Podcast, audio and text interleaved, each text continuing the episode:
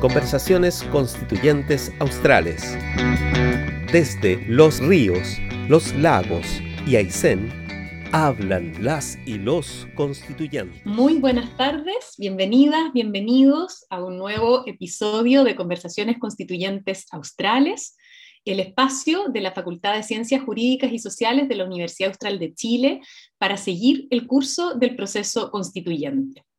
Un proceso que esta semana cumple una etapa fundamental, la redacción final ya o el término en la etapa de redacción del primer borrador de propuesta de, texto constitucional. Eh, fuimos todos testigos este lunes del acto oficial de entrega de ese primer borrador a las comisiones que van a ser el último trabajo, particularmente la comisión de armonización, que em, es una comisión bien importante porque le va a dar de alguna manera forma nueva probablemente a este conjunto de artículos que si alguien los mira, y es importante advertirlo, puede que tengan eh, todavía una apariencia de cierta desprolijidad, cierto desorden, reiteración, porque básicamente se trata del producto de los informes de las distintas comisiones que fueron deliberados, discutidos y em, aprobados en parte por el, por el Pleno. Entonces sigue el orden de las comisiones, no necesariamente el orden que finalmente van a tener en el texto.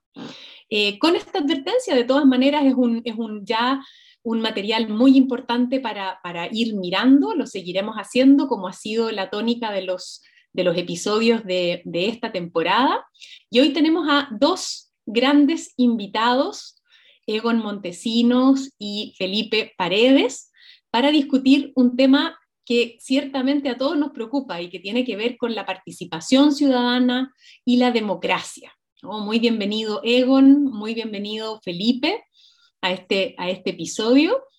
Un, cordial saludo a ambos, los dos expertos en cuestiones que tienen que ver precisamente con, la democracia, con la representación, algo que fue muy fuertemente discutido en los inicios del proceso constituyente, en el estallido social, que de alguna manera no puso muy vivamente de relieve eh, la cuestión de, de los problemas de legitimidad de la representación partidaria, la convención, ¿no es cierto?, fue integrada por un número muy importante de convencionales que no provienen de los partidos y sin embargo, de alguna manera también como hemos ido viendo en las últimas semanas, con encuestas que dan, que dan información sobre una cierta desaprobación ¿no? de la labor de la propia convención, pareciera que los propios convencionales, a pesar de en muchos casos no provenir de partidos, han también ¿no? terminado sucumbiendo al descrédito de la representación, también ilustrando los problemas que tiene esta otra forma de representación no partidaria, de manera que creo que es muy interesante en este momento preguntarnos, ¿no? ¿Qué, qué, qué, pasa con, con, con, la, con, el proyecto de nueva constitución y, este, y esta crisis de la democracia representativa? ¿Tenemos en, en, el, en el proyecto, en el borrador, algún aporte en esta materia interesante?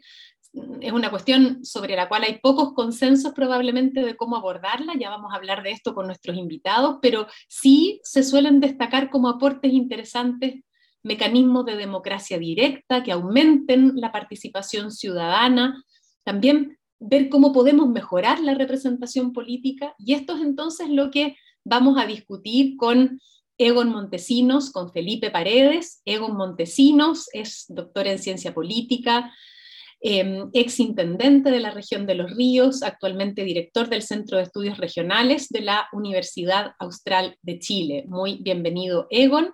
Felipe Paredes, doctor en Derecho, profesor de Derecho Constitucional en la Escuela de Derecho de Valdivia. Muy bienvenido también, Felipe. Muchas gracias, Daniela, por la, por la invitación. Esta ya es mi segunda vez en, en Conversaciones Australes Constituyentes eh, así es que muy, muy, muy contento de repetir. Eh, y, gracias a ti, Daniela, por, por, eh, esta invitación y además por estar con alguien que quiero mucho de la facultad, con Felipe, con quien he estado en muchas ocasiones, al igual que con otros colegas, pero hemos estado en, varias ocasiones en, instancias de esta naturaleza, así que feliz de estar con Felipe y contigo, Daniela, por supuesto, nuevamente en tu programa. Yo, también quiero añadir mi, mi gratitud y mi, y mi, felicidad también por estar eh, compartiendo esta tarde con, con, ambos grandes amigos y, y colegas. Así es que, eh, además de eso, que también quisiera extender un saludo a quienes nos ven y nos escuchan, porque esto tiene, un, tiene una versión eh, con, con, video y tiene una versión también en, en audio que se publica luego en una plataforma de podcast, así que también extiendo mi, mi saludo más cordial a quienes nos acompañan remotamente. Muy bien, y entremos entonces, si les parece, en, materia.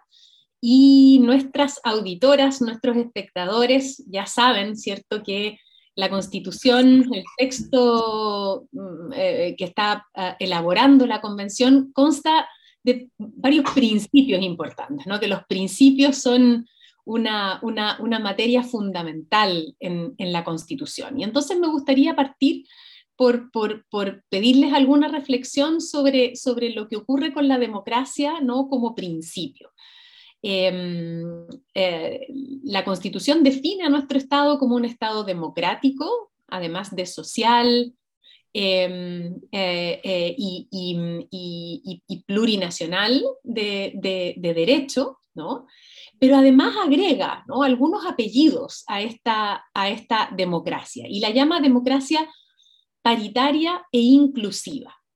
Eh, lo que por otra parte se corresponde con también otras normas, entre las normas de principio, que pareciera, ¿no? Tienen por objeto velar porque haya una cierta igualdad, no solo formal, no solo que todos, digamos, tengamos derecho a voto en los mismos términos, sino también una cierta igualdad sustantiva, ¿no? En el sentido de que pueda lograrse participación, incidencia de quienes probablemente han tenido menos oportunidades de incidir, de participar y en, de alguna manera, y esto quisiera preguntarles si ustedes tienen la impresión también en este sentido, de que estas ¿no es cierto? apellidos de democracia paritaria e inclusiva favorezcan o apunten a favorecer una representatividad que sea ¿cierto? mayor en términos, podríamos decir, materiales o sociológicos Em, a la que tradicionalmente hemos podido observar en nuestras instituciones políticas, que de alguna manera pueda repetirse lo que observamos en la convención, en el sentido de que se parezca más materialmente ¿no? a, la, a, la, a la población que habita eh, nuestro Estado. Eh, ¿qué, ¿Creen que hay aquí, digamos, un, un, un, aporte interesante que valga la pena destacar? Egon, no sé si quisieras partir tú con alguna reflexión sobre esto? Sí. Mira, eh, hay varias cuestiones en donde el borrador refleja avances de forma y fondo en, en tanto en, en instituciones eh, políticas representativas que teníamos. Eh, y yo creo que se, se, se, se hace cargo de, del, del problema de fondo, quizás, que nos llevó a tener hoy día un borrador escrito por 154 representantes ciudadanos, eh, que era el problema efectivamente de la legitimidad democrática de la representación, una crisis de, en, todos los niveles eh, de, de, representación que, tenía, que tiene el Estado. Eh, y, es cosa el borrador echarle una, una rápida lectura. Por ejemplo, la, Constitución del 80, la palabra participación aparecía una vez, creo, para referirse a la participación de los partidos políticos, no, no de la ciudadanía, sino que la participación en la vida interna de los partidos. La palabra democracia aparecía muy poco, eh, creo que una o dos, en, el, estoy hablando de la del 80. Y ahora en este, en este borrador, que efectivamente es un borrador que, que en la sistematización evidentemente se va a reducir, hay muchas cosas que se repiten, la palabra democracia aparece muchísimo, eh, aparece 25, mencionada 25 veces y con, un, con siempre con los, los, adjetivos de democracia participativa o directa. Eh, la palabra participación aparece en más de 70, en más de, de 70 ocasiones. Si tú le pones participación ciudadana, se reduce como 7, 8 veces. Entonces es una constitución que efectivamente en su contenido de redacción tiene un, un mensaje totalmente distinto a la ciudadanía. Es decir, Si nosotros pudiéramos ponerlo en términos de referente teórico de cómo comprendía la constitución del 80 la democracia y las instituciones representativas, eh, podríamos decir que tenía un, eh, o, la constitución del 80 tenía una concepción de democracia representativa restringida, muy chumpeteriana, es decir, muy reducida a método de selección de gobernantes. Eh, garantizaba el método de selección de gobernantes, pero la constitución del 80 jamás planteó en su espíritu, en sus principios y en las instituciones que la ciudadanía tenga un rol protagónico. Entonces, en esta constitución, en este borrador, eh, se pasa eh, por Robert Dahl y se llega hasta Mafferson en, materia de democracia participativa, y, tú puedes decir, bueno, aquí hay una, una combinación de la representación, pero con la participación.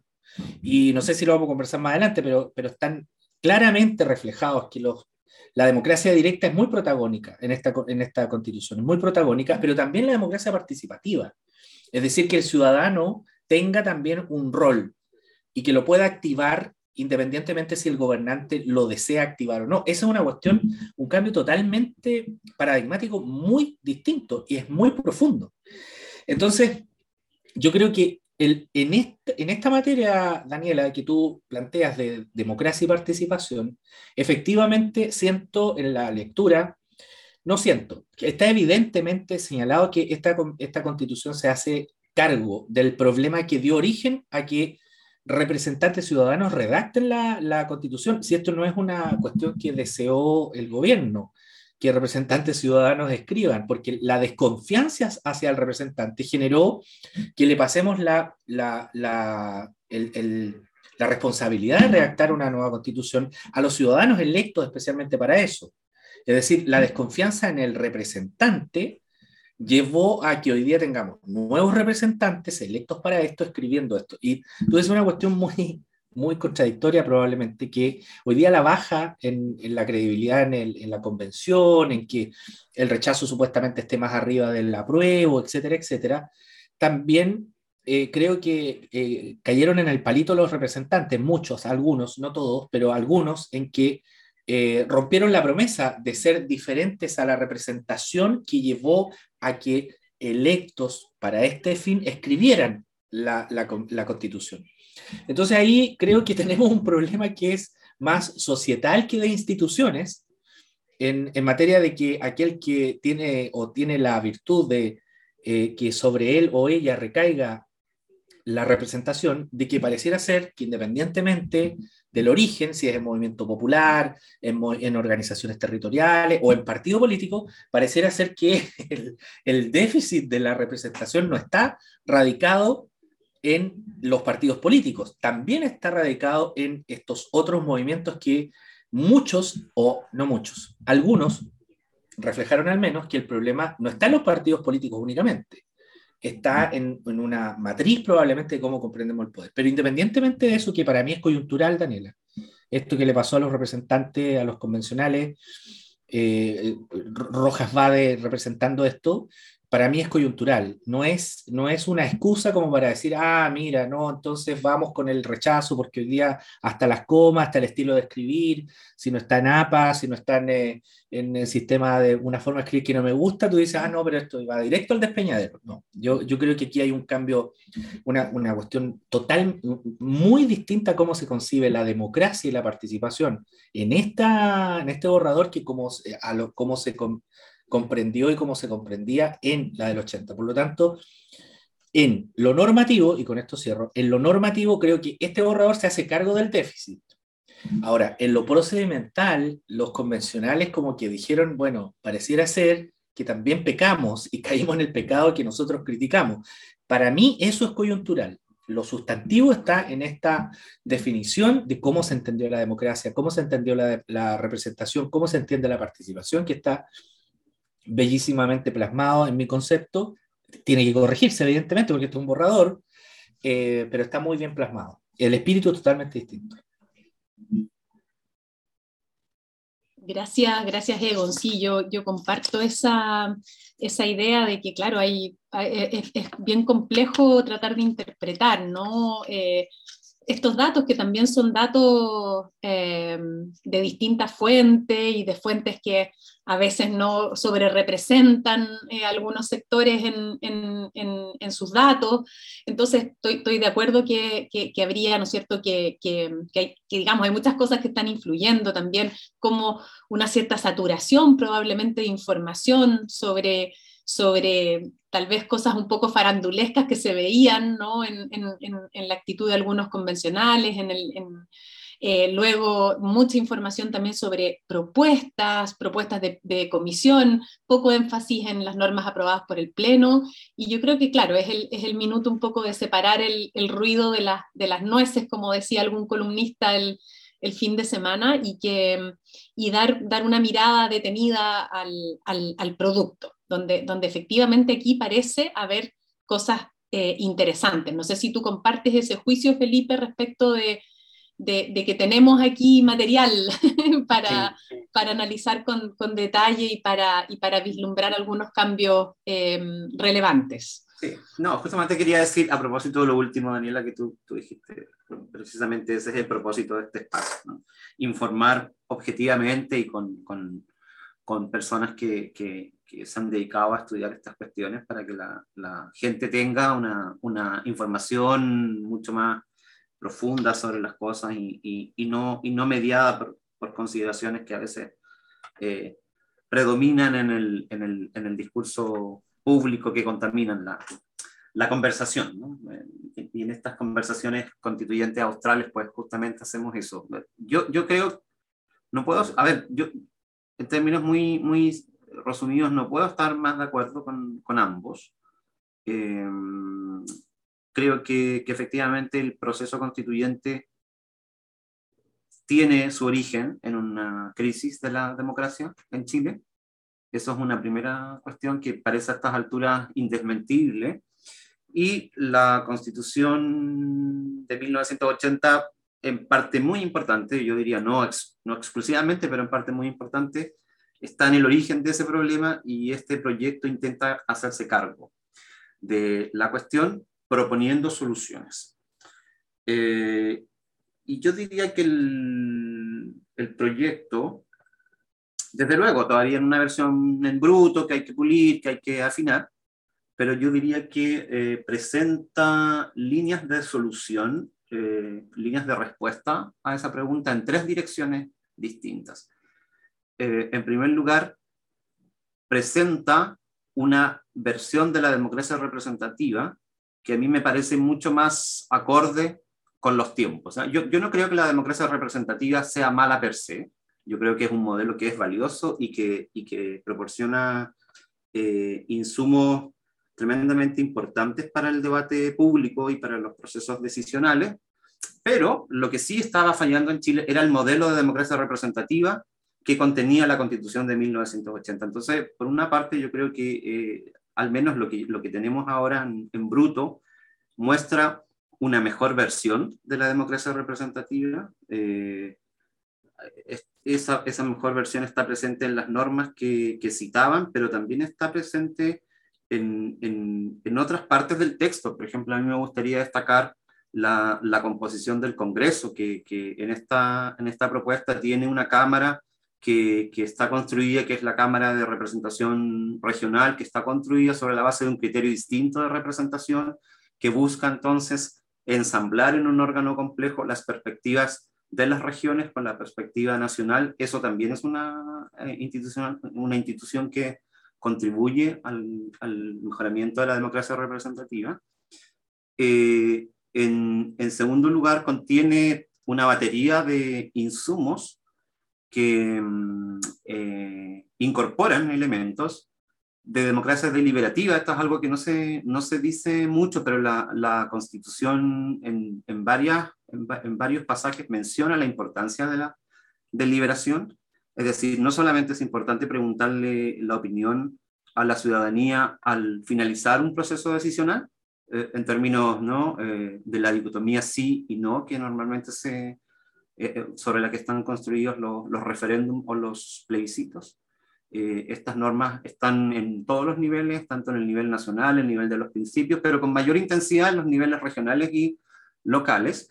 Y, también en ese mismo sentido están, por supuesto, estos mecanismos de democracia directa como las iniciativas de ley, los plebiscitos. Pero yo diría que también hay, una, hay una, un intento al menos, ya luego obviamente habrá que hacer el desarrollo legislativo por, eh, por dotar a la democracia de una mejor institucionalidad. Por ejemplo, a mí me gusta mucho la forma cómo quedó el CERVEL. Quizás yo le habría cambiado el nombre, le habría puesto Servicio Electoral y de Participación Ciudadana, porque en la, en la propuesta del CERVEL aparece reforzado con atribuciones que permitan justamente poder organizar todas estas iniciativas, todos estos instrumentos de participación con una, digamos, con una, de, una manera en que, en que esto se haga imparcialmente y, con recursos técnicos y con, apoyo. Hoy en día, por ejemplo, eso ha sido uno de los grandes problemas de la ley 20.500, que solamente llevan a cabo la, que es la, ley que regula los instrumentos de participación ciudadana. Por ejemplo, solamente organizan eh, instrumentos de participación ciudadana las municipalidades que tienen los recursos para hacerlo, que tienen la expertise para hacerlo. Y entonces e, esa idea yo la encuentro muy buena, ¿no? En el sentido de que refuerza esa, institucionalidad. Entonces, a mí, o sea, sin perjuicio de que esto tiene todavía que cuajar, este texto tiene que afinarse, ya así como está, me parece que, que contiene una serie de elementos que, que, por supuesto, van a significar una mejor democracia, más democracia y una democracia de mejor calidad.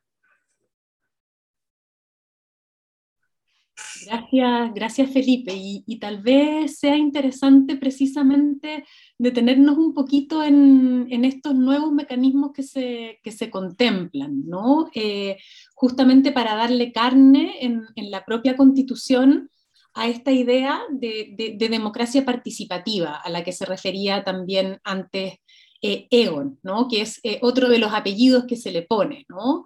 si, el, si, los primeros apellidos a los que yo me refería lo podríamos conectar con algunos mecanismos que ya están previstos en la propia Constitución, sin perjuicio de lo que desarrollen las leyes, ¿no? como esta exigencia de paridad en, los resultados electorales, en la composición de los órganos, eh, la, previsión de escaños reservados también para pueblos originarios, sin un detalle de cómo estarán definidos lo que se entrega a la ley, pero ¿no es cierto? Está esta idea de una democracia inclusiva que, tenga efectiva participación de, grupos tradicionalmente menos representados o, excluidos. Pero también está este otro apellido, ¿no? Participativa. Y, creo que es muy interesante que podamos explicarle a, nuestros auditores, a nuestras espectadoras que nos siguen, em, este concepto y, los mecanismos em, eh, que, le dan, que le dan forma.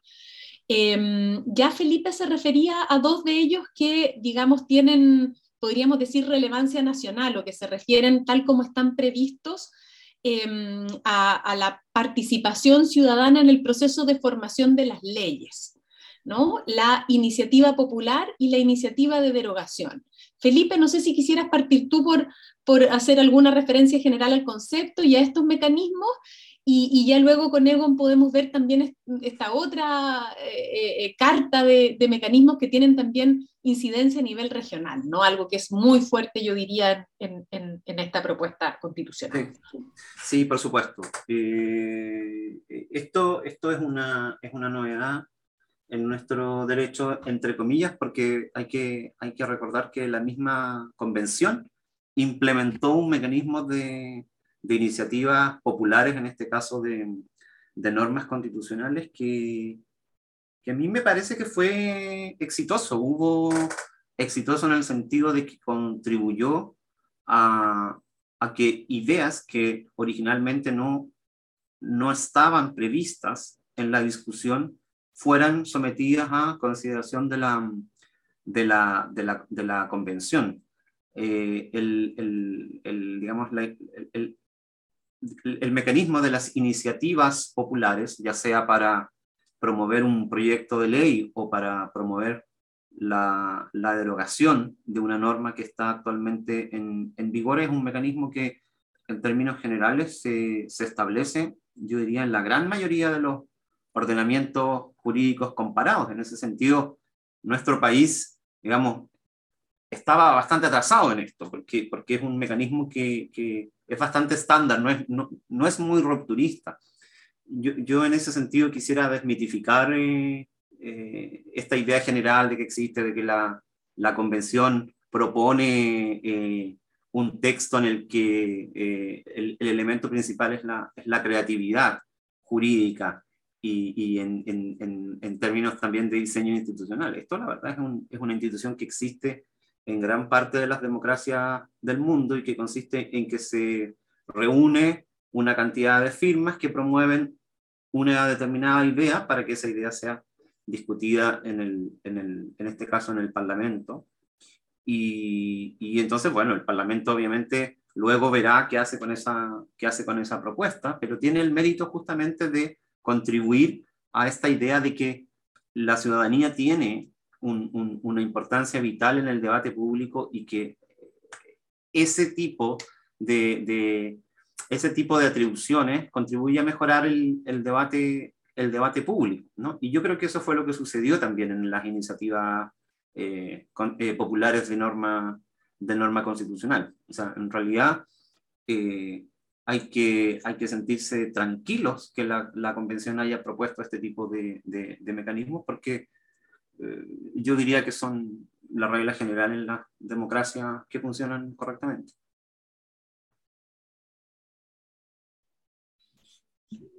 ¿Y qué, qué, qué te parece a ti, Egon? ¿Ves también con ojos favorables estos, estos mecanismos? Eh, quizás el de derogación es menos habitual, no sé ahí si es mi ignorancia, ¿no? Pero eh, no sé si hay algo peculiar que comentar respecto de ese y después podemos irnos a los mecanismos regionales, ¿no? donde yo creo que también como anticipaba Felipe refiriéndose a, esta, representación regional, como también, ¿no es cierto?, el, el, el modelo del Estado regional, al, sobre el que ya algo hemos comentado en, en otros capítulos, justamente con, con Egon como, como invitado, porque es otro de sus de sus áreas de expertise, ¿no? Pero cómo, cómo también ¿no? se entrelazan esta idea de, de la distribución regional del, del, poder y al mismo tiempo de la incidencia y la, y la participación ciudadana con, con mecanismos previstos específicamente, ¿no? A nivel regional y, y comunal. Sí, mira, yo creo que, a ver, eh, e-, este borrador establece yo he detectado al, al, menos cinco mecanismos que establece claramente, los menciona. Uno, bueno, la, la, iniciativa de derogación de ley, que a diferencia de la iniciativa popular de proponer una ley, ahí a mí se me quedó una especie de vacío, porque, a ver, primero para pa, pa, proponer una ley establecen 3% de, de, de, del padrón, que vendría a ser, si son 15 millones el padrón, por ejemplo, vendrían a ser como 450 mil personas que podrían proponer una ley. Pero la propuesta, de, la, iniciativa de popular de ley, no, luego no se somete a referéndum. Hay, hay un detalle, a diferencia de la iniciativa de derogación, que te pone 5%, es decir, 750.000 personas podrían solicitar derogar una ley, y esa sí se somete a referéndum. En, el caso uruguayo, por ejemplo, las iniciativas populares de ley en algunos casos también se someten a referéndum. Eh, recuerdo para la última elección de, de, donde salió la calle Po, eh, la cuarta papeleta era el pronunciamiento de una iniciativa popular de ley propuesta por Ciudadanos y el Partido de los Colorados, creo que era para permitirle a la población que eh, los militares colaboraran en materia de seguridad. Eh, y fue propuesta por 400.000, creo que allá es el mínimo, eh, pero fue rechazada en referéndum, un 70%. Eh, una iniciativa propuesta por la derecha que sacó presidente de derecha, pero la iniciativa popular propuesta por la derecha fue rechazada con una amplia mayoría. Entonces, a mí, a mí por ejemplo, me hubiese encantado que tanto la iniciativa popular como la iniciativa de derogación traigan de la mano el referéndum. Pero bueno, eh, eh, esto, esto, no era del de, gusto de uno. Eh, para eso están los dos tercios y qué bueno que, que, por amplia mayoría se haya llegado a ese acuerdo. Entonces, ahí hay dos mecanismos que menciona, pero además menciona el mecanismo de los plebiscitos eh, el, que es una iniciativa más de democracia directa que se denomina desde arriba. Es decir, es el gobernante el que propone, dice, voy a consultar tal cosa. Eh, y también menciona eh, eh otros, eh, menciona más bien, cuando se refiere a, a, democracia participativa, ahí no mencionó ningún instrumento, sino que lo menciona como principio, menciona el principio de la incidencia, el principio de la deliberación, que es lo que mencionabas tú, Felipe, de la deliberación, eh, pero eso tiene que transformarse en mecanismo. Eh, no menciona qué mecanismo de deliberación va a tener la ciudadanía y lo deja, al menos en, los espacios subnacionales, a nivel regional y, y, comunal, lo deja a los estatutos, a que eso, ese principio de la democracia participativa sea definido el mecanismo en el estatuto. Y el estatuto se puede someter a, a plebiscito eh, regional. Pero también le, pone a las regiones una cosa que a mí me encanta, que es maravillosa, que las regiones puedan convocar a plebiscitos sobre temas regionales, sobre temas que le conciernen a, a la región y a la comuna. Comuna autónoma y región autónoma lo establece así.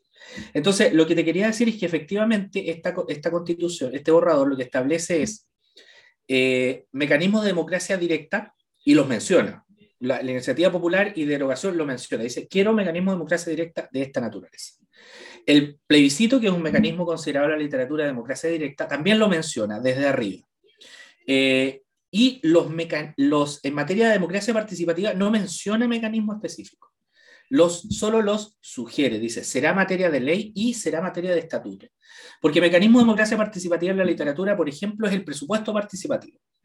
Hubiese sido, hubiese sido como interesante que, que eh, el borrador hubiese dicho, las regiones están obligadas a elaborar su presupuesto a través de presupuesto participativo. Es una experiencia que está en Perú, por ejemplo, que la, la, constitución lo establece y, le, y la ley eh, elabora el, el, mecanismo para que sea consultado así. Entonces, pero, pero mira, todo esto que te menciono, principios y mecanismos de democracia directa y principios de democracia participativa, y consagra además la democracia representativa en todos sus niveles, además paritaria, eh, que es un tremendo, es, un, avance gigantesco, o sea, es, eh, eh, no, no, sé si será único en el planeta, en donde se establece que los, los órganos de representación en todos los niveles deben ser paritarios, es algo maravilloso, no sé, ustedes saben más que yo de eso, no sé qué constitución establecerá que en todos los, organismos de representación, ahí nos vamos a la representación, sean paritarios y, que tengan escaños reservados. Entonces,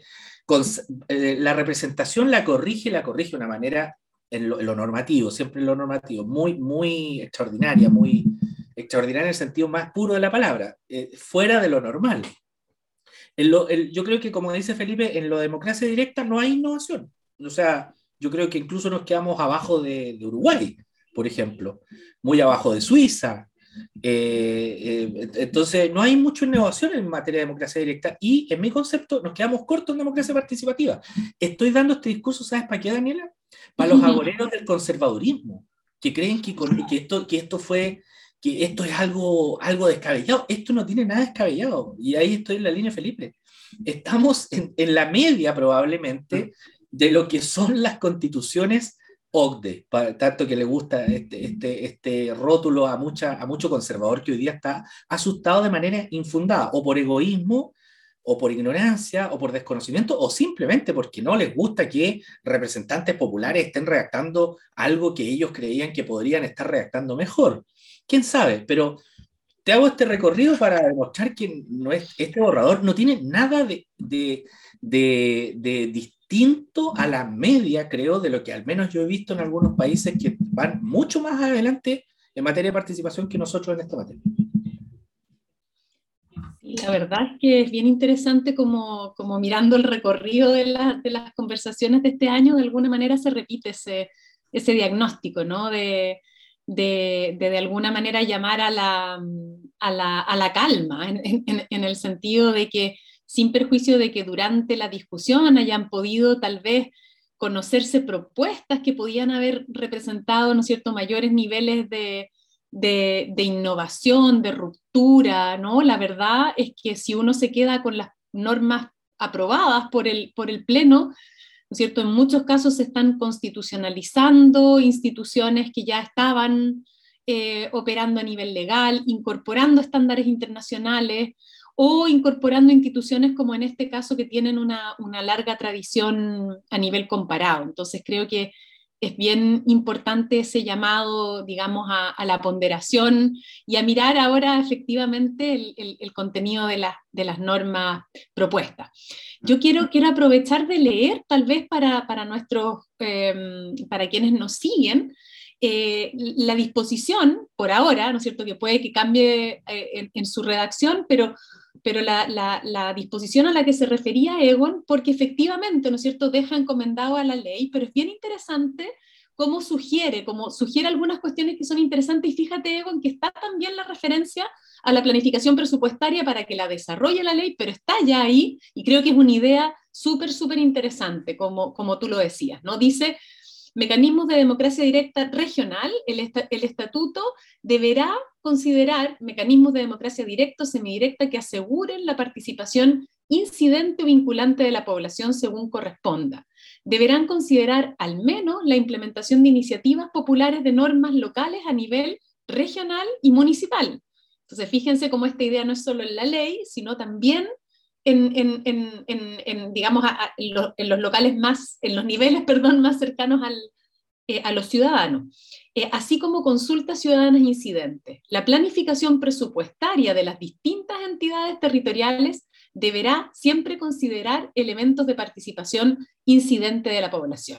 No quedan definidos cuáles, como decía Egon, pero, pero está la idea ¿no? de, la participación también en la construcción del, del presupuesto. No sé si si quisieran agregar algo más sobre este, sobre este aspecto específico que creo que me parece bien. Solo permíteme un minuto, disculpa, Felipe, porque eso tiene su historia. Mira, eh, fueron conservadores, eh, eso no, no, no, es, no, fue en la Comisión de Forma de Estado, que para mí es la super comisión, esa comisión, yo soy hincha de esa Comisión de Forma de Estado, esta fue la de principios. Eh, y fueron, no quisieron ponerle a eso presupuesto participativo. Porque lo que está planteando ahí deja la puerta a que efectivamente la consulta en la planificación presupuestaria sea, por ejemplo, decir, mire, este es el presupuesto, que sea un mecanismo, dejarlo al estatuto regional que sea un mecanismo menos menos profundo que lo que implica un presupuesto participativo, que la ciudadanía participa en la elaboración y en la priorización de ítems, partidas presupuestarias, como fue en Brasil, que en definitiva los municipios que tienen mucho más gasto que nosotros también, decide la ciudadanía si el próximo año va a ser el año de la inversión en salud, el año de la inversión en vivienda, pero lo define con la ciudadanía y con los más excluidos. El, el presupuesto participativo tiene ese principio de inversión de prioridades, define el que sufre más la carencia de servicio. Pero bueno, está bien, o sea, yo igual lo, lo, aplaudo porque eso era impensado hace un par de años atrás en, la Constitución.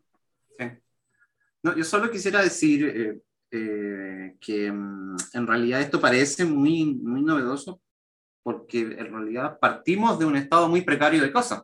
Entonces eso es lo que hace ver que esto realmente es rupturista, pero pero en realidad mm, eh, probablemente vamos a ir más adelante sobre eso, pero, pero varias de las cosas que incluso eran más, más potentes fueron finalmente descartadas como, como parte del, ¿no? el, por ejemplo, el plebiscito revocatorio y, y, una serie de otras instituciones.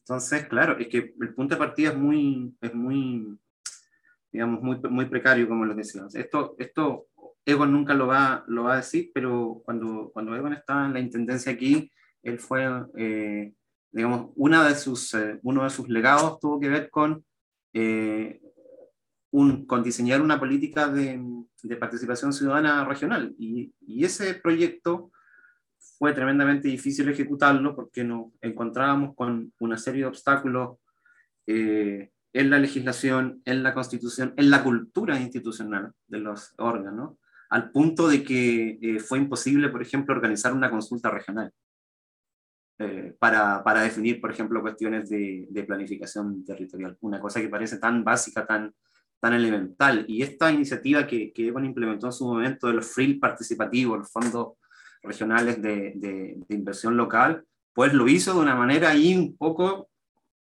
perdóname que te lo diga de esta, de esta forma, pero casi, casi como al filo de lo que se podía hacer eh, porque al otro lado tenía la Contraloría que le decía, ojo, esto no se puede hacer, los gobiernos regionales no tienen esta atribución. Una cosa que parece tan, como, tan básica, ¿no? Que preguntarle a la gente, oiga, mire, ¿en qué quiere que gastemos este dinero?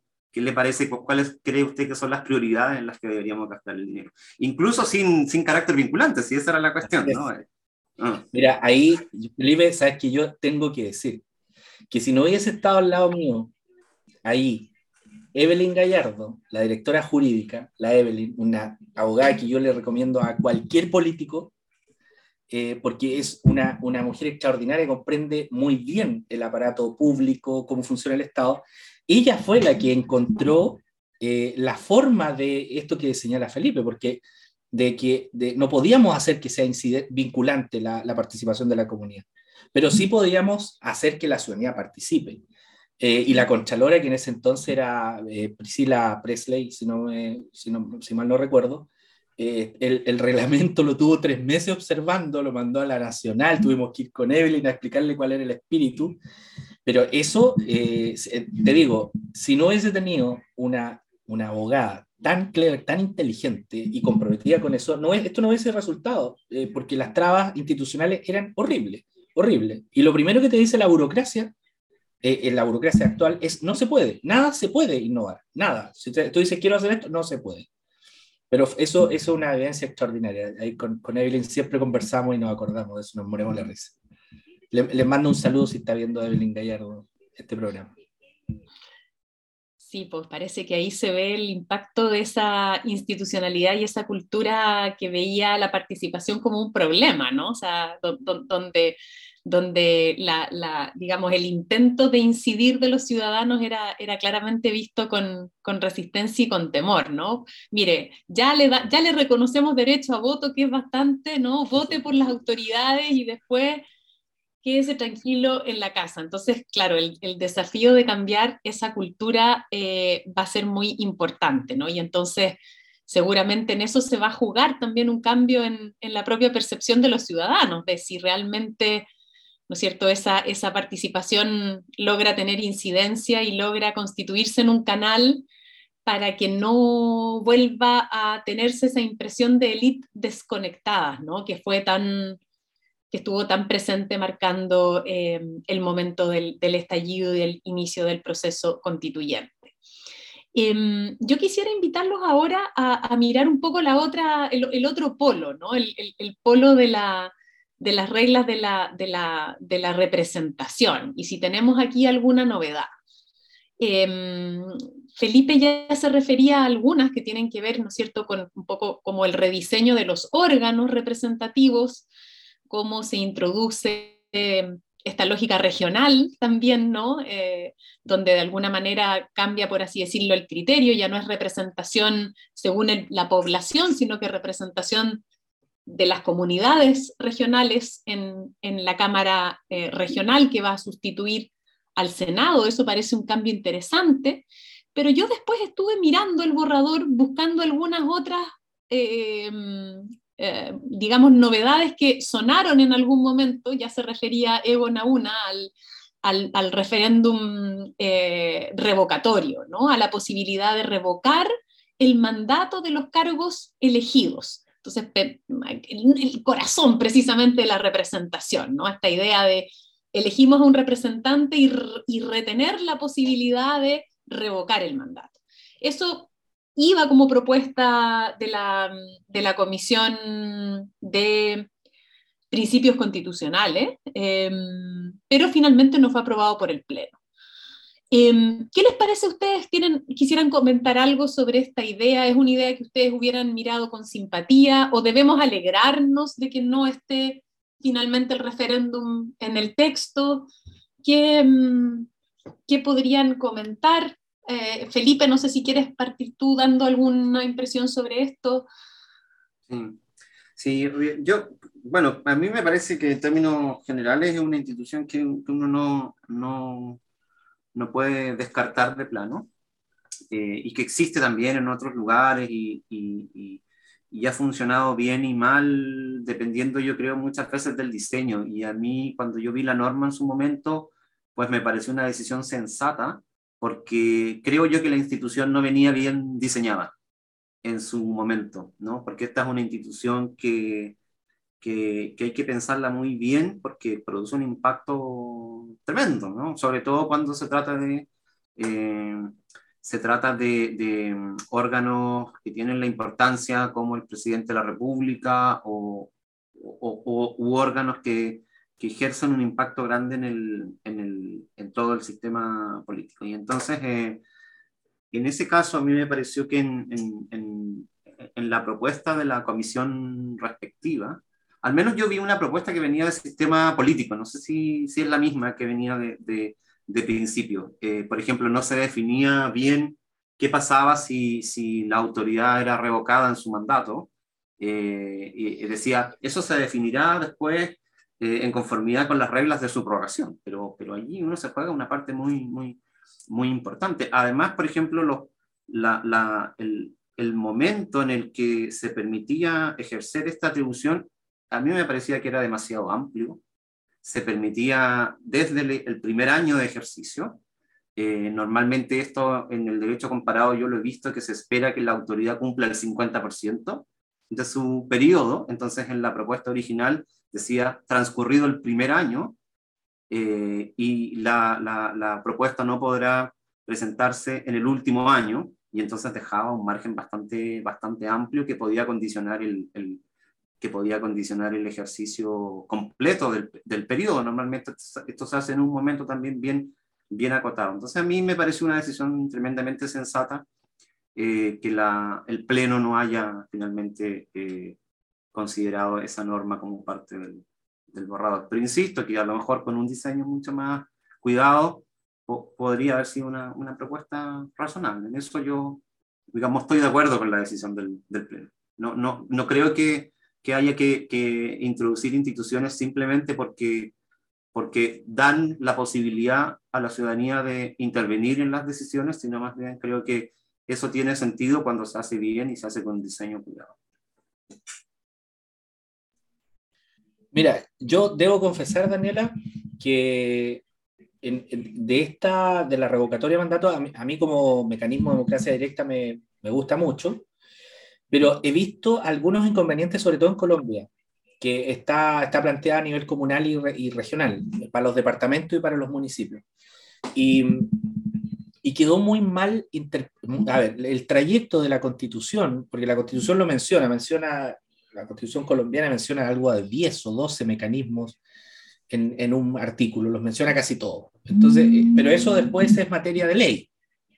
Y la ley de la revocatoria de mandato quedó con, con mucha trampa. Por ejemplo, a ver, eh, los colegas que han estudiado más esto eh, lo tienen documentado, pero recuerdo el año 2018 que estuve allá en una estancia, los colegas me decían, mira, se ha intentado la revocatoria de mandato eh, en 138 ocasiones, de las cuales nunca se ha logrado revocar, no porque la gente no quiera revocar, sino porque el mecanismo está tan mal diseñado en la ley para solicitar la revocatoria, tiene baja, bajo quórum, pero para que se haga efectivo el resultado tiene muy alto quórum.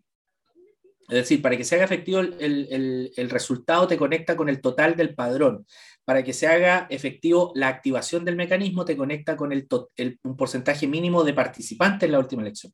Entonces, me decían los colegas que se usa mucho como es el mecanismo de los picados, que pierden en la elección. Eh, entonces, la revocatoria, donde, donde, donde se logra diseñar bien el mecanismo que, que recoge el espíritu de la revocatoria, que es que un mal gobernante que se aleja del programa, que está abusando eh, en exceso de la voluntad popular a través del ejercicio de la representación, claro, puede resultar. Pero lo que, lo que te quería eh, confesar es que primero no tenía idea que había sido rechazado en el Pleno y ahora lo busqué en el buscador y efectivamente no aparece la, revocatoria. Eh, y la segunda confesión es que no soy muy hincha o no era muy hincha de la revocatoria de mandato. por, esta, por esta situación, decía, wow, si, si logramos dejarlo eh, y, vamos a tener los mismos inconvenientes, va a transformarse finalmente en un mecanismo eh, de los perdedores, más que en un mecanismo que corrija las fallas de la representación. Porque efectivamente, te digo, solo conozco la experiencia de Colombia. puede, puede que en esto esté muy colombiano orientado. entonces, que tengo un sesgo de, de, de confirmación de mi tesis de que probablemente en el fondo no me gusta el mecanismo. Así que mi, confesión, eh, mi respuesta es básicamente una confesión, Daniela, ante tu pregunta. Eh, eh, no, me confieso, no hincha el mecanismo y la experiencia de lo que he conocido, he visto que ha, tenido sus particularidades negativas. Bien, entonces tenemos, digamos, por lo menos un, eh, en, este punto la confirmación, ¿no? También de este tenor eh, no demasiado o no radicalmente innovador, ¿no? del, texto, del texto aprobado. Y, también a propósito de, la regulación de la representación, hay otros dos rechazos. aquí, más que hablar de, normas en esta parte, porque como les decía yo, buscando aquí novedades, me encontré con que cosas que sonaron no quedaron, ¿no?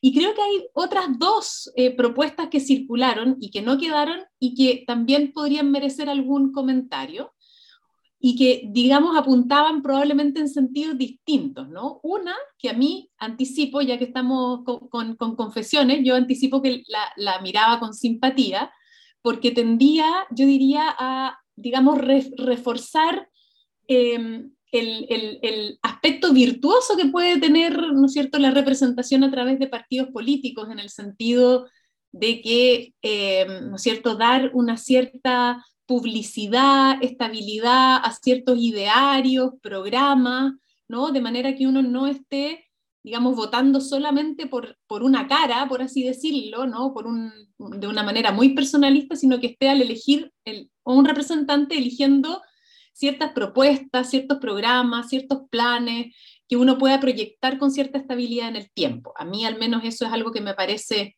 digamos, atractiva de la representación parlamentaria, sin perjuicio que después habrá que ver cómo, cómo, cómo, cómo actúan los, partidos. Pero voy al punto, ¿no? Creo que la institución que no se reconoció favorecía, ¿no? Esta idea de que los partidos tengan una cierta solidez en cuanto a ideología, programa, y, una coherencia de quienes son electos con esos, em, con esos principios y programas, porque preveía como causal ¿no? de cesación en el, en el, en el cargo de, mm, eh, de eh, digamos, em, diputado o diputada eh, a quien se desafiliara de su partido, ¿no es cierto? O sea, al, al tránsfuga, por así decirlo, ¿no? Yo elijo a alguien bajo un partido, ¿no es cierto?, al díscolo, que se, luego sale, ¿no? Se desafilia.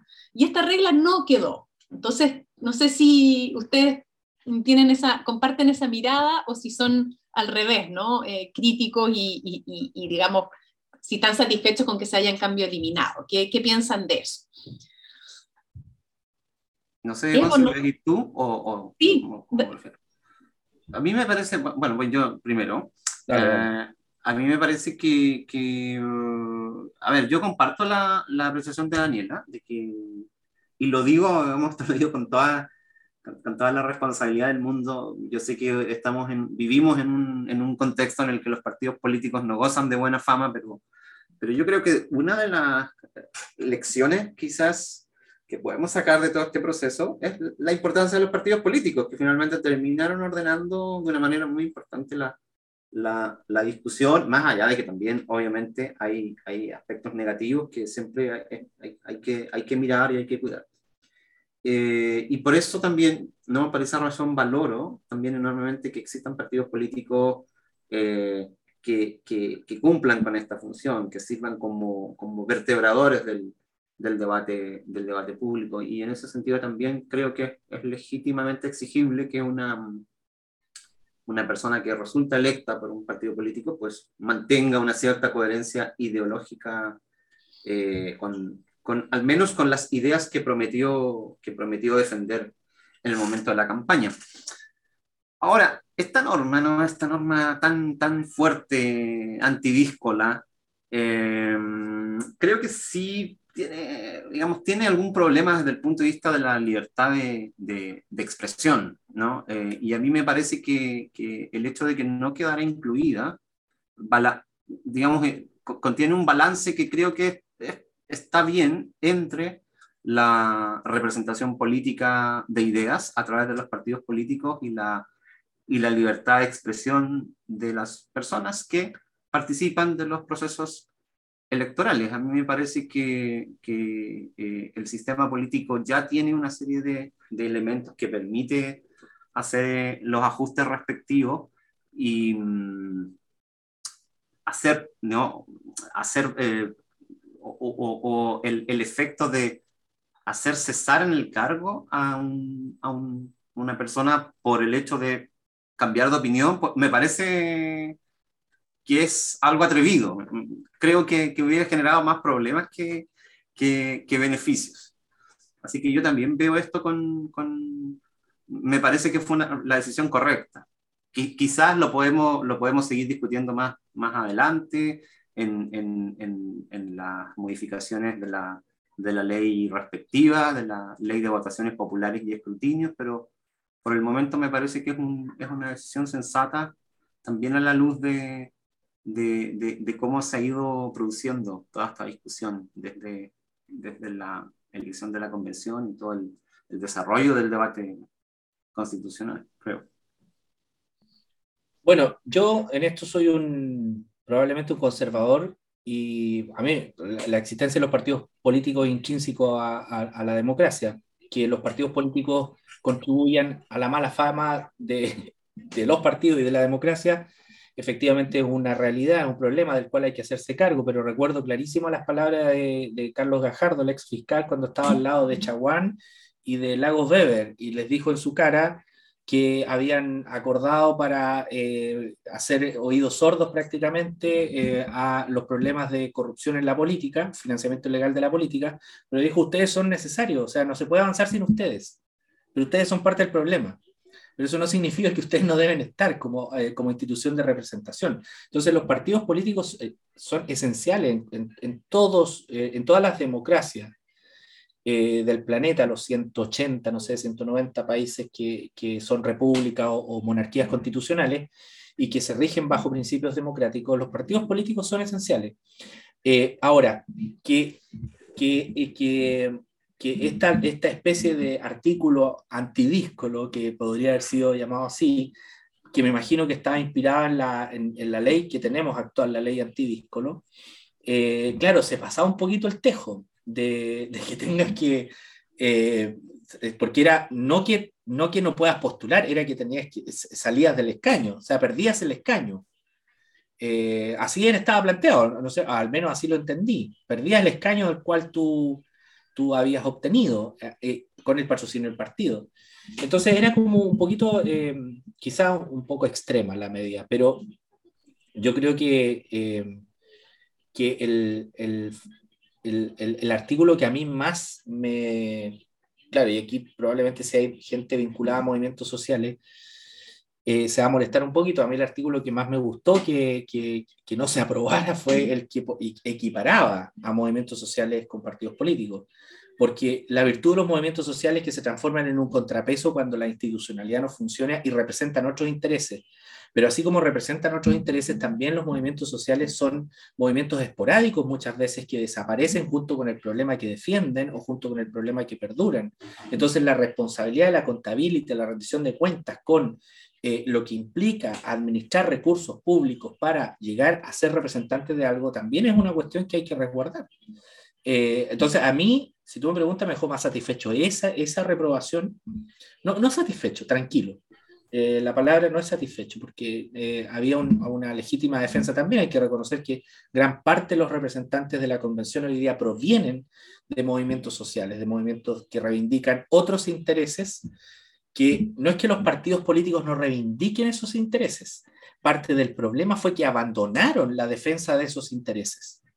Es decir, abandonaron el tema, muchos partidos abandonaron el tema ambiental, abandonaron el tema territorial, abandonaron muchos de esos y claro, como abandonan, dejan un espacio para que se levanten movimientos sociales que reivindiquen eso. Pero a mí, en lo personal, me dejó más tranquilo ese que este, este otro. Sí, yo creo que ese, mm, que ese es de alguna manera el, el contrapeso, ¿no? Digamos, si es que, si es que, si es que por un lado, ¿no es cierto?, eh, no se opta por esta versión más fuerte o más radical, digamos, de la protección del, del, partido, por otra parte, sin embargo, ¿no es cierto?, tampoco se aprueba esta, esta propuesta que exigía garantizar igualdad tanto en la presentación de candidaturas como en, en la participación em, a, a eh, organizaciones políticas distintas de los partidos, ¿no? a, los, a los movimientos sociales, que los ponían, como, como decía Egon, en pie de igualdad. De manera que el resultado final parece ser en algún sentido en este punto relativamente neutral, ¿no? O digamos, no tenemos aquí em, de nuevo innovaciones, ¿no? Y más bien yo diría que es una, una, una, una, constitución en esta materia bastante parca, ¿no? La regulación del sistema electoral es bastante limitada, va a quedar entregada fundamentalmente a la ley, la determinación de las condiciones en que van a poder, ¿no es cierto?, competir eh, eh, independientes y, personas vinculadas a, partidos políticos o a coaliciones de partidos, eh, con lo que probablemente habrá que esperar, ¿no es cierto?, para, para saber si tendremos novedades en esta materia a eventuales, a eventuales reformas legales, ¿no? tal vez, ¿no es cierto?, a, sorprende en este sentido que de nuevo tengamos pocas veces la palabra partidos políticos, ¿no? O bueno, tal vez no es una sorpresa, pero es un poco en algún sentido paradójico, ¿no? Que, que de una constitución antipartidos en el contexto de antiparticipación, como eres la constitución de 1980, surgida en un momento muy distinto al, al actual, tengamos, sin embargo, estemos pasando a otra constitución donde tampoco los partidos políticos parecen ser cierto? mirados con, con demasiado buenos ojos, donde tampoco la palabra partidos políticos está muchas veces escrita, pero sí, como decíamos, ¿no? la palabra participación. Sí. Eh, bien. Daniela, ¿me permites solamente una reflexión que tú, tú, Felipe, me hacen confirmar eh, lo, que efectivamente em, tengo como convicción de que el borrador no es una innovación, eh, no, es algo exclusivo de nuestro país, tanto eh, los principios y contenidos que tiene nuestro borrador, sino que es, uno podría decir es una, una constitución media eh, de lo que muchos otros países ya han tenido y han consagrado en sus constituciones. Y esto me trae mucho recuerdo a cuando tú tienes una trayectoria institucional o una conducta aprendida. Cuando tú tienes una conducta, por ejemplo, de levantarte a las 10 de la mañana todos los días, eh, no salir a trotar y, tener un tipo de alimentación muy desordenada, donde normalizas eso, lo normalizas durante toda tu vida. Y luego tienes un cambio en donde te levantas a las 7 de la mañana, desayunas bien, eh, tienes un, un, sales a trotar y tú encuentras que eso es revolucionario. Tú dices, no, pero me están cambiando mi estilo de vida y esto es totalmente revolucionario para mí. No tiene nada revolucionario, te estás poniendo a tono únicamente con probablemente un estilo de vida eh, que es mucho más saludable del que tenía. Nuestra constitución no es para nada saludable, la del 80, para nada saludable. Es una constitución muy enferma, pero esa enfermedad está, se naturalizó. Yo he visto con mucha pena y tristeza líderes que estuvieron eh, participando, reivindicando la democracia en los 90, concertacionistas. Tengo un, corazón concertacionista y otro, otro, otro pedazo de mi corazón no es tan concertacionista, pero los veo como están de aterrados y yo no, no logro entender ese aterramiento. Y es porque efectivamente se provocó una especie de síndrome de Estocolmo en esta gente. Eh, se los capturó el, el, amor a una anomalía y probablemente ahora poniéndonos a tono en este, en este término medio que ustedes muy bien definen, eh, lo encuentran extremo. Eh, entonces, yo creo que lo extremo es la interpretación de ponernos a tono en muchos temas en donde estamos muy abajo, eh, pero está, esta anomalía está normalizada. Entonces, yo creo que estos programas, así tal cual, están bien expresados por, por, usted en lenguaje de derecho, pero muy, muy eh, masticable por el, todo el, tipo de ciudadanos, son los que hacen bien, pues te hacen respirar con mucha más calma. Yo he conversado con colegas en FASEA que, que igual de pronto están aterrados, están aterrados porque, oye, pero esto de la plurinacionalidad, le digo, oye, hay países que esto existe, es normal. Ah, mira, no sabía, qué bueno, que, etc. Entonces, yo creo que hay que, hay que darle muy duro a esto, sobre todo en la universidad. A mí, de, las cosas que me encantan siempre de, compartir con Egon es que Egon transmite mucho con, frases a veces, digamos, muy, muy breves. Y me, yo me quedo con algo que tú dijiste, que todo esto es muy OCDE, ¿no? OCDE, claro. Sí, sí, algo que yo no sé si, si, está bien o está mal, pero que pareciera ser que en el, en el discurso en Chile hace sentido, pues esto es muy estándar en los países de la OCDE. No, no, no hay nada muy... No, de hecho, la OCDE una política en la actualidad de desarrollo de innovaciones democráticas que es mucho más atrevida que esta. ¿no? La OCDE tiene un programa fuerte de promoción de asambleas sorteadas, por ejemplo, en estos momentos, y está haciendo una campaña muy fuerte por implementar eh, asambleas ciudadanas eh, del tipo eh, Irlanda o esta que se creó en, en la zona germanófona de Bélgica, ¿no? Que, son como los paradigmas que ellos están exportando. Esto está, la propuesta del, del, del borrador de constitución está muy lejos de, de eso. Es, todo muy estándar, muy, muy ya aprobado en otros lugares, diría yo. Esa, esa es otra cuestión. Estos son, son, digamos, son instrumentos que han sido probados y que no han significado ninguna disrupción, sino todo lo contrario, han, han mejorado los niveles de aceptación, de legitimidad, diríamos, en, en términos generales. Así que al menos aquí está todo muy, muy estándar, muy, muy normal. Bueno, la verdad es que los dos han sido unos excelentes comunicadores. Creo que hemos contribuido a, informar, a aclarar en esta parte qué es lo que podemos esperar del texto que se afina, que comenzará a afinarse en, estos momentos.